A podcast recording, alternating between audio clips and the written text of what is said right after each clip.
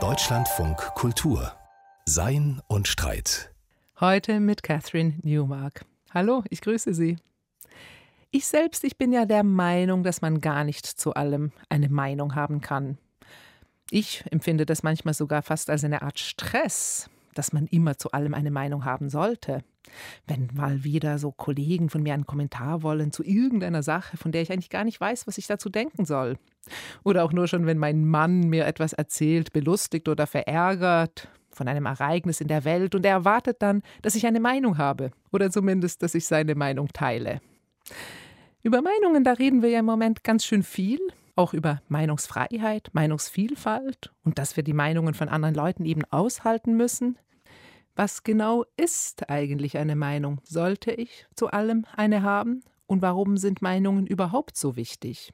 Das will ich jetzt Christian Bermes fragen. Er ist Professor für Philosophie an der Universität Koblenz-Landau. Hallo, Herr Bermes. Herzlich willkommen in Deutschlandfunk Kultur. Hallo, Frau Newmark. Ich grüße Sie. Herr Bermes, wir reden ja wirklich viel über Meinungen heutzutage. Also wir pochen auf Meinungsvielfalt und auf Meinungsfreiheit. Es gibt meinungsstarke Zeitgenossen. Wir machen uns alle möglichen Gedanken über politische Meinungsbildung. Es gibt auch Schimpfwörter wie die Meinungsdiktatur. Aber wir reden doch relativ selten darüber, was Meinungen eigentlich sind, sozusagen philosophisch gesprochen. Sie haben das gerade getan in einem sehr anregenden Essay, der gerade erschienen ist. Aber bevor ich Sie jetzt nach einer ganz knappen, knackigen Definition frage, vielleicht erstmal, was ist Ihrer Meinung nach, Ihrer Beobachtung nach dasjenige, was uns dazu führen sollte, über Meinungen nochmal philosophisch anders nachzudenken? Was ist die Gegenwart, die diese Frage nach den Meinungen akut und relevant macht? Ja, Sie haben es schon angedeutet. Also zu einen ist auffällig, dass wir in ganz unterschiedlichen Kontexten über Meinungen sprechen und das aber auch verstärkt und auch mit hoher Brisanz, aber auch mit viel Wucht über Meinungen sprechen. Das ist zuerst mal die erste Diagnose und die zweite Diagnose ist, dass wir offensichtlich Meinungen das ganze Übel der Welt zuschreiben. Nicht? Also es sind die, die lauten und die schrillen Meinungen, die sich durchsetzen und die in den sozialen Medien, die wirken gleichsam als Schmutzmaschine und nicht mehr als Waschmaschine. In dieser Schmutzmaschine werden aus den Meinungen sozusagen toxische und gefährliche Giftpfeile. Auf der anderen Seite pochen wir auf Meinungspluralismus und Meinungsfreiheit. Also zuerst einmal ist diese Differenz sehr interessant und wichtig, das zuerst mal im Blick zu behalten. Der zweite Gesichtspunkt, der dann eine Rolle spielt, ist dass unser Vorverständnis von Meinungen offensichtlich sehr geprägt ist. Ich spreche in meinem Essay von einem Mythos, der die Meinungen umgibt. Ja, also wir haben immer schon ein bestimmtes Vorverständnis, was wir denn unter dem Konzept der Meinung verstehen wollen. Das sind sehr starke und manifeste Thesen, die diesen Mythos äh, prägen. Dazu gehört unter anderem, dass Meinungen nur Präferenzen oder Einstellungen sind oder dass man alles meinen könnte, was man meinen wolle oder dass an private Meinungen andere Maßstäbe gelegt werden als an öffentliche Meinungen. Und wenn man das zusammennimmt, dann zeigt sich schon deutlich, dass die Frage nach der Meinung auf der einen Seite die Zeit bewegt, auf der anderen Seite aber sehr unklar ist, wie man sich dieser Frage stellen kann. Und da, da hilft uns ja dann vielleicht oder hoffentlich irgendwie die Philosophie. Wobei, wenn man sich die philosophische Tradition anschaut, dann gibt es da ja auch eine ganz lange Tradition, dass man Meinungen jetzt nicht besonders wertschätzt. Also Meinung, das ist so diese kleine, mindere, provisorische Schwester des Wissens wahrscheinlich. Also bei Platon heißt es ja, dass Wissen die wahre, begründete Meinung ist, also eine Meinung, die geprüft wurde. Oder dann gibt es so Menschen in der Tradition, zum Beispiel wie Hegel, die überhaupt keine hohe Meinung von der Meinung haben. Die sagen, die Meinung erbleicht vor der Wahrheit. Also es gibt doch eine philosophische Tradition, die die Meinung nicht besonders wertschätzt. Das ist richtig. Sie haben schon einen ganz wichtigen Punkt genannt. Platons äh, Definition des Wissens als wahre begründete Meinung. Da ist zuerst einmal auffällig, wenn man sich diese Definition noch einmal anschaut, dass es nicht einfach eine Differenzsetzung von Meinung und Wissen ist, sondern das Wissen wird als wahre und begründete Meinung dargestellt und nicht etwa als zwei unterschiedliche Sphären, die sich nicht begegnen.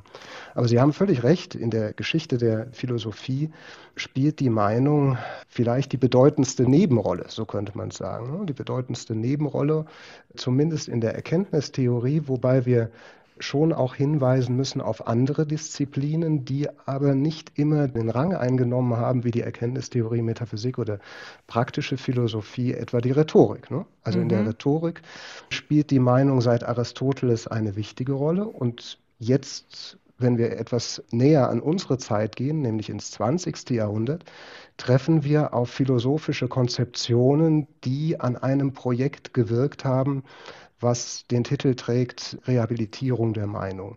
Und hierzu gehören etwa Autoren ganze. Also der erste, der das sicherlich sehr prägnant gemacht hat, war Edmund Husserl und in dessen Gefolge Heidegger in seinen frühen Schriften zumindest in den 20er Jahren und dann auch wieder im Gefolge Hannah Arendt, die die Meinung wieder ernst genommen haben, das Meinen und die Meinung ernst genommen haben und an diesem Projekt der Rehabilitierung der Doxa mitgewirkt haben. Ich nehme in diesen Kreis in meinem Essay noch einen anderen Autor mit auf, nämlich Wittgenstein, an dem ich mich dann auch noch orientiere.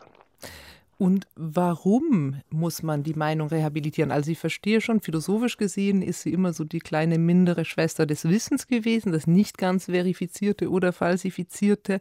Aber warum ist die Meinung wichtig für Denkerinnen wie Husserl oder Arendt? Warum brauchen wir Meinungen? Ich glaube, die Beobachtung ist die, dass die Meinung durch den Mythos, den ich eben geschildert habe, abgedrängt wird, an die Seite gedrängt wird, auch mit starken Vorannahmen belastet wird, vielleicht auch ideologisch belastet wird, dass wir aber gleichzeitig auf etwas hinweisen müssen, was uns Evidenz ist und klar ist, nämlich dass Menschen ihr Leben führen, die Welt erschließen und mit anderen umgehen, indem immer auch Meinungen im Spiel sind. Wir können sozusagen die Welt des Menschen nicht beschreiben, indem wir nur auf Wissen und Handlungsroutinen eingehen oder auf anderes, sondern die menschliche Welt ist dadurch ausgezeichnet, dass Meinungen im Spiel sind. Vielleicht können wir sie gelegentlich mal ausblenden, vielleicht auch mal am Rand liegen lassen, aber wir können das Spiel der Meinungen nicht einfach eliminieren ich verstehe schon, dass wir Meinungen quasi allgegenwärtig sind, aber gerade im Vergleich jetzt zum Wissen, wie würde man denn die Meinung definieren? Also das Wissen hm. ist ja nicht jetzt nur etwas, was wahr und falsch sein kann, sondern es besteht aus allen möglichen Voraussetzungen, die auch in seiner Herstellung, also wie Wissen hergestellt wird, Dazu gibt es regalweise von Literatur. Wie würde man denn eine Meinung kurz gefasst auffassen? Der Zugang, den ich wähle, ist, dass wir zuerst einmal die Raster, in denen wir die Meinungen fassen, kurz einklammern. Die Differenzsetzungen, die für uns vielleicht allzu schnell klar sind. Meinung und Wissen auf der einen Seite, öffentliche Meinung und private Meinung auf der anderen Seite oder herrschende Meinung und Minderheitenmeinung. Ne? Das sind alles Register, die bei uns schon am Werk sind. Wir klammern sie ein.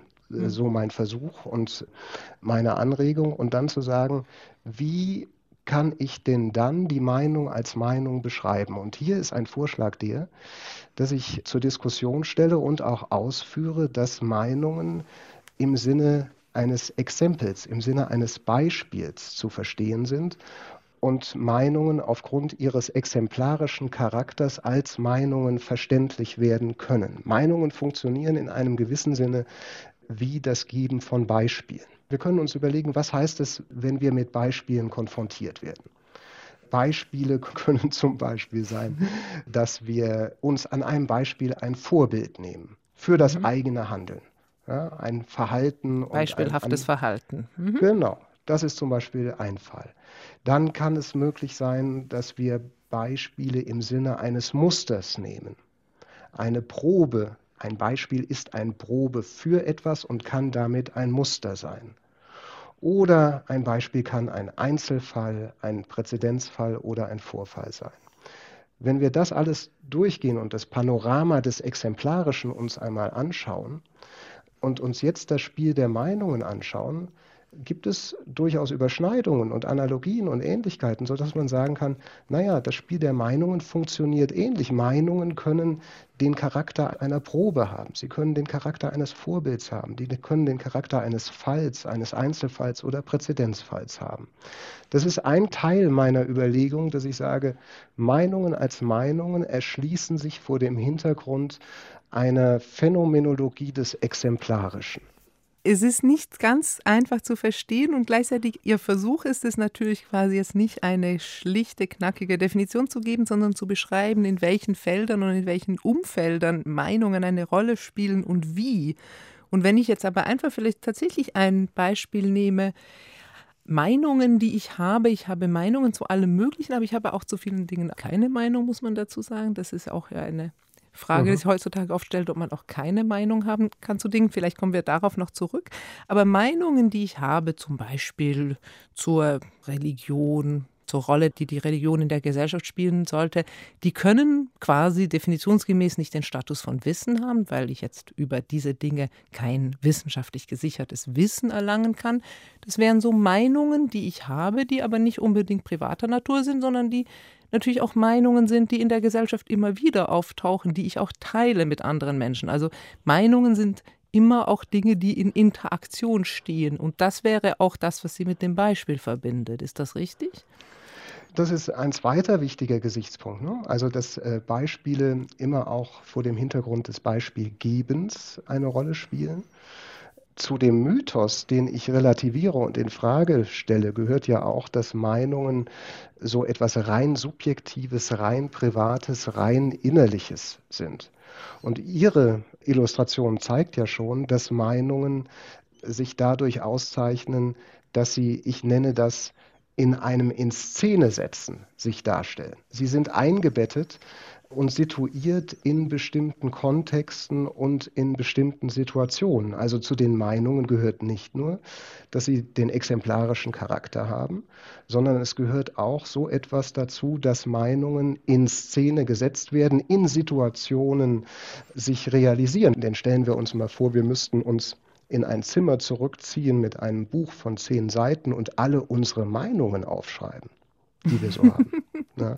Das ist ja eine sehr lustige Vorstellung, die kann auch sehr enttäuschend sein. Vielleicht kommt man aus diesem Zimmer wieder raus und es steht da gar nicht so viel drauf. Und das liegt schlichtweg in dem Umstand, dass Meinungen in ihrer exemplarischen Funktion sich in Szenen realisieren. Und diese Szenen, das ist aber vielleicht noch der dritte Gesichtspunkt, der eine Rolle spielt, da sind andere mit im Spiel, die in dem erprobenden Charakter der Beispiele, also was kann das Beispiel denn zeigen und was kann es denn nicht zeigen, mit beteiligt sind. Ich tausche mich mit dem Philosophen Christian Bermes aus heute über Meinungen. Herr Bermes, Sie haben ja schon klar gemacht, dass Meinungen immer etwas mit Meinungsaustausch zu tun haben, also mit einer sozialen Situation. Jetzt gibt es aber auch diese Vorstellung, dass man eben alles meinen kann. Sie haben das schon erwähnt, also dass Meinungsfreiheit wirklich auch das alles decken sollte. Aber ist das wirklich der Fall? Können wir alles meinen? Und würde das die Meinungsfreiheit umfassen? Ich meine, es gibt ja sowas wie ganz klare Falschaussagen. Können die auch noch als Meinungen durchgehen? Ja, das sind zwei ganz wichtige, zentrale und, glaube ich, zuerst mal getrennte Fragen. Die eine Frage ist die nach der Meinungsfreiheit. Und die andere ist diejenige, können wir alles meinen, was wir meinen wollen. Fangen Sie und doch mit dieser zweiten an, dieses alles meinen, das interessiert mich. Das ist die Frage, ob wir alles meinen können, was wir meinen wollen, würde ich zuerst auch einmal in den Mythos verlagern, den wir uns über das Spiel der Meinungen machen. Wenn wir uns die Meinungen etwas genauer anschauen, also wenn wir uns das Spiel der Doxer etwas genauer anschauen, wird dieses Spiel gespielt mit doch einigen manifesten Vorannahmen, die die These in Frage stellen, dass wir alles meinen können, was wir denn meinen wollen. Denn wenn wir in einen Meinungsaustausch treten, wenn wir die Meinungen als Beispiele verstehen, in einem in Szene setzen und durch teilnehmende Erprobung, dann setzen wir so etwas voraus wie Stimmigkeit Ja, also wenn eine Meinung geäußert und artikuliert wird, fragen wir, ist die Meinung in dem Sinne stimmig, dass sie in irgendeiner Beziehung zu der Person steht, die die Meinung äußert und zum Ausdruck bringt. Der zweite Gesichtspunkt, äh, in meinem Essay führe ich mehrere aus, dass wir Meinungen beurteilen und qualifizieren, auch nach der Adäquatheit. Passen sie in die Situation, sind sie situationsgemäß? Wir setzen beim Meinungsaustausch auch etwas voraus, was ich etwas schwächer Verständigkeit nenne. Verständigkeit meint zum einen Umsicht in der Sache, sie meint aber zum zweiten auch, dass wir die Differenz von Wahrheit und Falschheit nicht ausschließen, sondern offen für diese Differenz sind dass wir also nicht sagen können, das Meinungsspiel, so wie ich es eben beschrieben habe, wird in einem Paralleluniversum oder auf einem fremden Spiel ohne diese Differenz gespielt. Das, glaube ich, ist sehr, sehr unverständlich, wenn man das sagen würde. Ein nächster Gesichtspunkt, vielleicht schließe ich mit dem ab, äh, ist die Tauglichkeit. Also kann diese Meinung tatsächlich mit ihren Folgen, die sie bringt, etwas zur Klärung beitragen?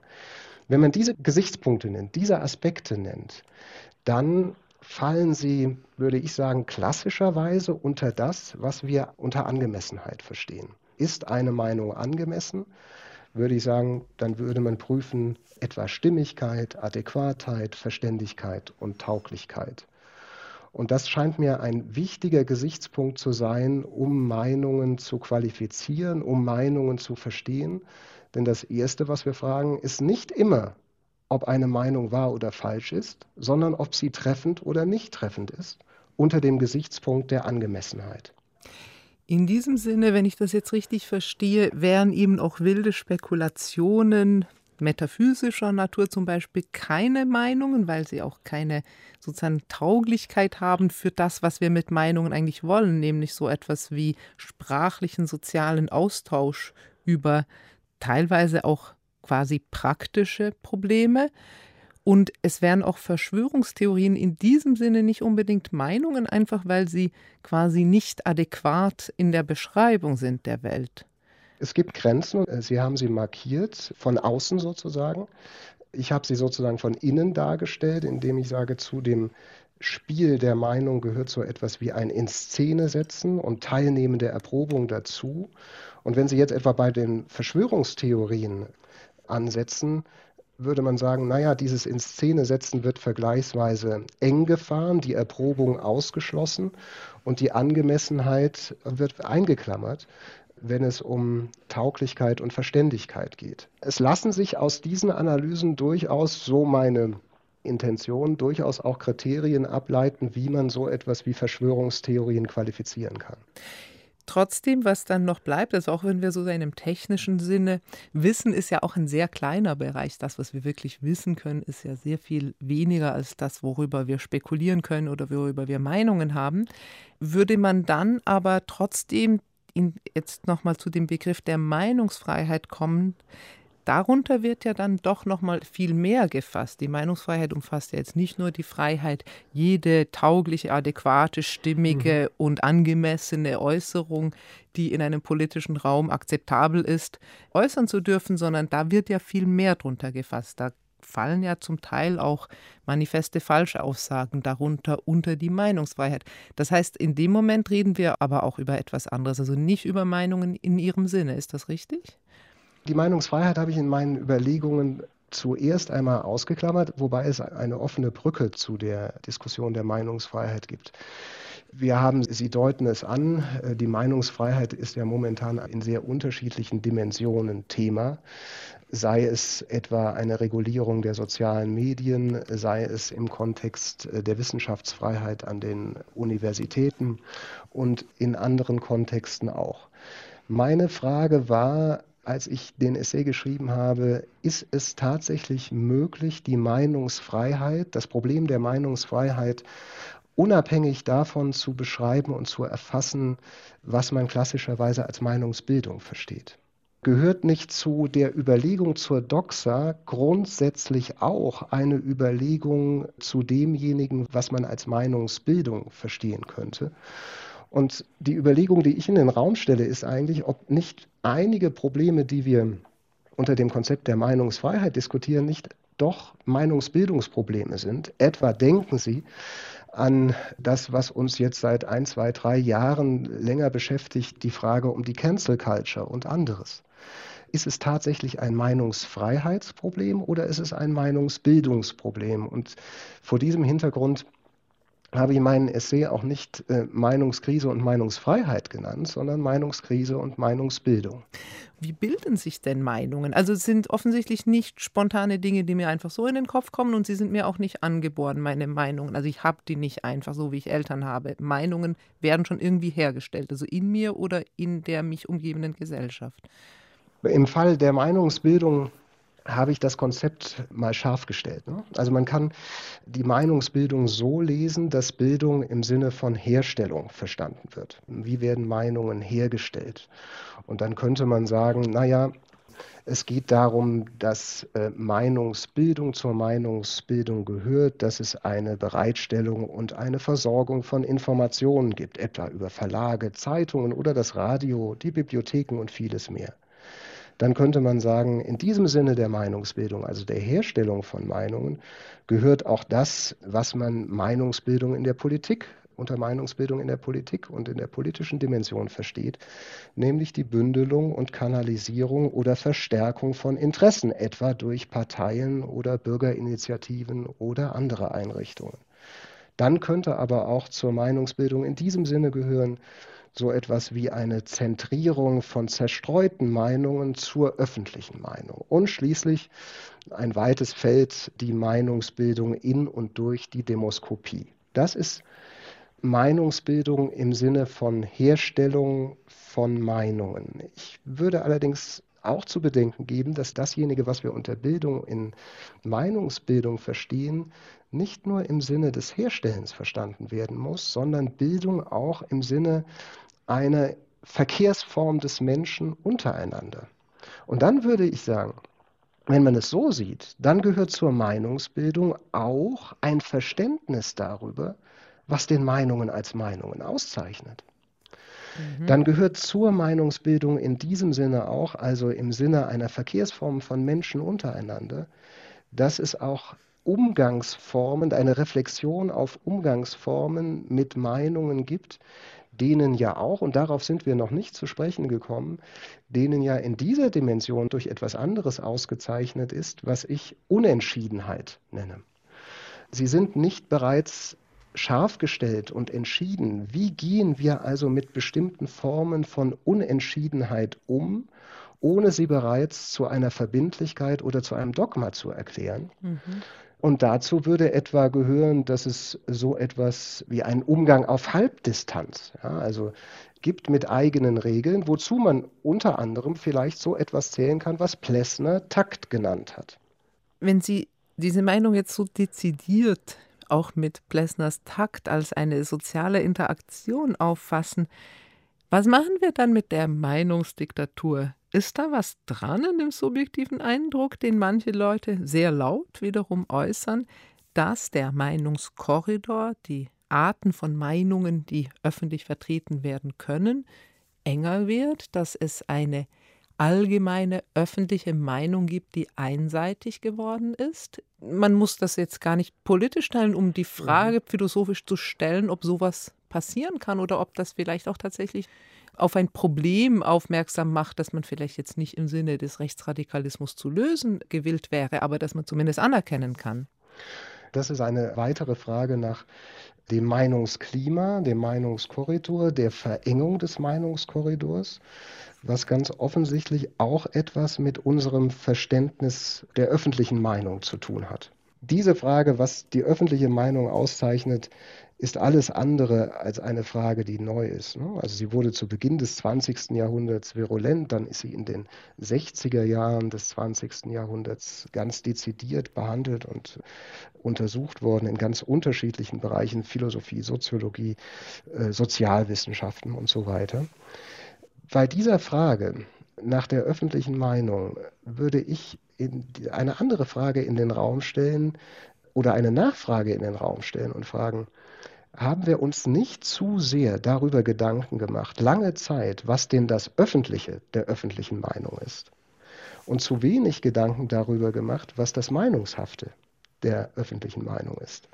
Also sind wir vielleicht der Versuchung erlegen, dass die öffentliche Meinung so etwas ist wie eine doch stärkere Form der Verbindlichkeit, während sie letztlich vielleicht doch nur, in Anführungszeichen dieses nur, gesetzt so etwas ist wie eine Meinung. Ja? Und das wäre die Frage, die Sie gestellt haben, von einer anderen Seite angegangen und zu sagen, naja, dann lasst uns doch mal die öffentliche Meinung wieder von dieser Seite anschauen und fragen, was ist denn eigentlich das Exemplarische dieser öffentlichen Meinung? Und dann könnte man zeigen und versuchen weiter der Frage nachzugehen, ob denn wirklich sich der Meinungskorridor verengt hat, ob das Meinungsklima ein anderes geworden ist oder ob andere Faktoren eine Rolle spielen. Fragen, die wir heute, glaube ich, nicht mehr letztgültig klären werden können, aber wir können uns ja mal versuchen, eine Meinung dazu zu bilden. Christian Bermes war das. Ganz herzlichen Dank, Herr Professor Bermes, für das Gespräch. Frau Newmark, ich danke Ihnen. Und das jüngst erschienene Buch von Christian Bermes, es heißt Meinungskrise und Meinungsbildung und ist im Meiner Verlag erschienen. Facebook zieht sich aus Europa zurück. Mark Zuckerberg droht. Das waren aufgeregte Schlagzeilen diese Woche. Der Anlass, er war etwas weniger bombastisch. Es gab da diesen Jahresbericht des Konzerns Meta an die US-Börsenaufsicht. Da hat Meta eben seine Anleger informiert, dass es eventuell seine Produkte möglicherweise aus Europa abziehen müsse, wenn die EU eben weiterhin mit ihren Datenschutzgesetzgebungen die Geschäftsmöglichkeiten so einschränke. Ganz so akut war die Sache also nie und mittlerweile ist der Konzern auch schon wieder ein bisschen zurückgerudert. Trotzdem, die Idee, dass es ein Aus für Facebook in Europa geben könne, die war diese Woche in der Welt. Und interessanterweise fanden viele diese Idee gar nicht so bedrohlich, sondern vielmehr geradezu erleichternd, ja verheißungsvoll. So auch unsere Kommentatorin Eva Marlene Hausteiner. Kein Facebook mehr, um alte Schulfreundinnen aufzuspüren. Kein Instagram, um dank der Influencer auf dem Laufenden zu bleiben. Ganz schön schrecklich. Oder vielleicht eher schrecklich schön? Mark Zuckerbergs Drohung war auf den zweiten Blick fast schon ein Versprechen. Endlich wären wir, zumindest in Europa, den vielleicht schlimmsten Social-Media-Konzern des World Wide Web los. Und dies scheinbar ohne große Umstände. Die Vorstellung ist tatsächlich bestechend. Der digitale Raum, den wir in den letzten Jahren zunehmend als eng und beklemmend erleben mussten, Hasskommentare, Wahlmanipulationen, enormer psychischer Stress für Jugendliche, unzählige verlorene Stunden in den Fängen profitmaximierender Aufregungsalgorithmen, wäre auf einmal offener und freier. Er wäre wieder das, was vielen in den 1990er Jahren als greifbare Utopie vorschwebte, ein Raum, den wir gestalten können. Lassen wir uns auf diese Fantasie für einen Moment ein was wäre denn eigentlich die digitale Utopie, die wir uns wünschen? Das Utopische ist ideengeschichtlich genau dadurch gekennzeichnet, dass es einerseits von einem Idealzustand erzählt, dieser Idealzustand aber andererseits per Definition unerreichbar ist.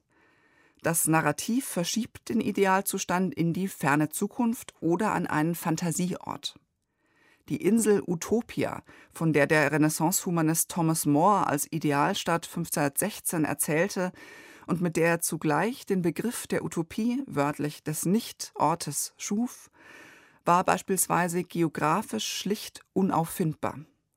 Dieser bewusste Antirealismus, ein im Hier und Jetzt nicht verwirklichbares Szenario, hat eine philosophische wie auch praktische Funktion. Wenn wir nicht an die Hindernisse denken, sondern nur fragen, was wäre denn der Idealzustand, kann unsere Vorstellungskraft frei wirken, radikal kritisch dem Status quo entgegengesetzt. Dann erst kommen die wirklich schweren Fragen ins Spiel. Welchen Normen sollte denn eine ideale digitale Zukunft folgen? Angenommen, wir möchten auch in Zukunft globale digitale Kommunikationsräume, also soziale Medien, welche Ziele sollen sie erfüllen? Geht es um individuelle Selbstverwirklichung, um die Erzeugung globaler Identität und Solidarität, um den Austausch von Wissen oder wollen wir demokratische Abläufe stärken und was genau meinen wir damit eigentlich? Wir können ja auch im Idealzustand nicht alles haben. Die genannten Normen stehen durchaus in einem Spannungsverhältnis zueinander. Denn auch das ist typisch für Utopien. Sie sind zwar bewusst radikal antirealistisch, aber eben auch in sich stimmig und konsistent. Ihre unterschiedlichen Dimensionen, sozial, technologisch, politisch, ökologisch, sind idealerweise aufeinander abgestimmt. Das Verhältnis der leitenden Normen zueinander ist geklärt. Wenn wir uns soziale Medien wünschen, die als Raum des Gemeinwohls fungieren, der von Profitinteressen freigehalten wird, in dem Daten geschützt sind, in dem globale Kommunikation gefördert und demokratische Prozesse respektiert werden, müssen wir uns dann nicht auch fragen, unter welchen politischen Rahmenbedingungen können wir ein solches Netzwerk errichten, damit es nicht sofort wieder den Weg von Facebook geht? Wenn wir also von der digitalen Tabula rasa der Welt nach Facebook und ohne Metaverse zurücktreten, wie sieht diese insgesamt aus und welche Rolle kann darin die Digitalisierung erfüllen? Genau diese Denkbewegung machte Mark Zuckerbergs Drohung so erhellend. Sie war gewissermaßen eine Utopie in einem Halbsatz und erlaubte es uns plötzlich, das Internet als Raum voller Möglichkeiten zu imaginieren, und zwar ohne sofort an die Hindernisse zu denken. An die Macht der Konzerne, die Tatsache, dass die meisten von uns in unserer Lebenspraxis direkt von diesen abhängig sind, an stets hinterherhinkende demokratische Regulierungsversuche. Die vielleicht naive Idee einer Gestaltbarkeit der Zukunft müssen wir uns immer wieder neu erarbeiten und erdenken.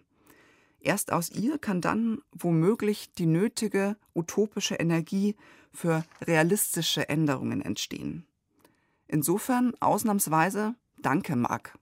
Das sagt Eva Marlene Haussteiner in ihrem Kommentar zur Utopie einer Welt ohne Facebook. Sie hören Deutschlandfunk Kultur und wir sind alle Kannibalen. Das ist ein Satz, den man immer mal wieder als Zitat hört, und ich frage mich dann natürlich, wirklich? Sind wir das? Was genau meinte denn Claude Lévi-Strauss, der große französische Ethnologe, damit? Das haben wir die Philosophin Iris Dermann gefragt. Ihre Antworten, sie kommen in einer kleinen philosophischen Flaschenpost zu uns. Die philosophische Flaschenpost. Wir sind alle Kannibalen. Von wem stammt das Zitat? Das Zitat stammt von Claude Lévi-Strauss, man kann wohl sagen, einer der bedeutendsten Ethnologen des letzten Jahrhunderts, der die strukturale Anthropologie entwickelt und erfunden hat. Und er steht überall in Frontstellung zur kolonialen und rassifizierenden Ethnologie. Er war glühender Sozialist und politischer Humanist. Wie war es gemeint? stammt eigentlich aus einer Gelegenheitsarbeit. Er hatte in den 90er Jahren einige Artikel für die italienische Tageszeitung La Repubblica verfasst und unter anderem auch diesen Artikel mit der Überschrift Wir sind alle Kannibalen. Und das ist natürlich eine einigermaßen provokante Formulierung, weil man ja immer so annimmt, Kannibalen sind die anderen, die in Anführungszeichen primitiven, nicht zivilisierten, aber doch nicht wir selbst. Ja? Und Levi-Strauss erzählt sozusagen die Geschichte der Begegnung von Ethnologen mit einer Gesellschaft der Fore im Hochland von Papua-Neuguinea und von einer ganz seltsamen Krankheit, der Kuru-Krankheit. So eine Art Erkrankung des Nervensystems, die sich in unkoordinierten Bewegungen und Infektionen äußert. Und in dieser Zeit war auch ein amerikanischer Biologe dort unterwegs und hat entdeckt, dass es sich um ein Virus handelt, der identisch sei mit dem Virus, der die sogenannte Kreuzfeld-Jakob-Krankheit auslöst. Er konnte sich aber nicht erklären, wie sich dieser Virus überträgt und warum vor allem die Frauen davon betroffen seien. Hier kommen nun die Ethnologinnen und Ethnologen ins Spiel, die nämlich die These formulierten, dass in der Zeit, als unter den Vorräten noch so eine Art Trauerkannibalismus praktiziert wurde, für die vor allen Dingen rituell die Frauen zuständig waren. Also man zermalte die Knochen der Toten, aber auch möglicherweise gewisse Substanzen menschlichen Gehirns dass sich die Frauen möglicherweise mit einem Virus, der im menschlichen Gehirn entstammte, angesteckt haben und dann über Körperkontakt das auch an die kleinen Kinder weitergegeben haben. Also hier sind wir noch auf dem Feld der anderen, ja, der sozusagen nicht europäischen Gesellschaften und Levi Strauss geht zurück nach Europa, wo nämlich 1993 äh, auch einige Fälle dieser Kreuzfeld-Jakob-Krankheit aufgetaucht sind. Und man konnte diese Krankheitsfälle darauf zurückführen, dass die Erkrankten mit Hormonen behandelt worden seien, die der menschlichen Hypophyse entstammen. Und Levi-Strauss sagt, dass auch wir durch die Injektion dieser menschlichen Substanzen ins menschliche Blut eine andere Form von Kannibalismus praktizieren, aus der Perspektive eben dieses fremdkulturellen Kannibalismus. Also das ist die Schlussfolgerung, wir alle sind Kannibalen. Was sagt es uns heute? Dass das, was uns für gewöhnlich für fast quasi natürlich, selbstverständlich, unbefragbar erscheint, erst dann irritiert und in Frage gestellt wird, wenn wir uns aus der Perspektive anderer Kulturen sehen.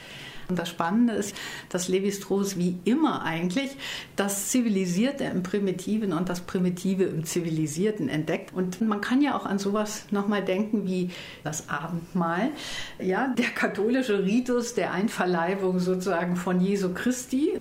Es ist ja nicht symbolisch gemeint, ne? dieses Essen Jesu Christi und die alimentäre Gabe der Muttermilch. Auch da wird man durch die Substanz eines anderen Menschen, in diesem Fall der Mutter, Mutter genährt, also das kleine Kind. Also das sind für uns ganz selbstverständliche Formen von Kannibalismus. Wir sind alle Kannibalen. Den berühmten Satz von Claude Lévi-Strauss hat uns Iris Dermann erklärt, Professorin an der Humboldt-Universität zu Berlin. Und mit diesen Gedanken über den allgemeinen Austausch von menschlicher Materie verabschieden wir uns für heute. Mein Name ist Catherine Newmark. Danke fürs Zuhören. Bis zum nächsten Mal.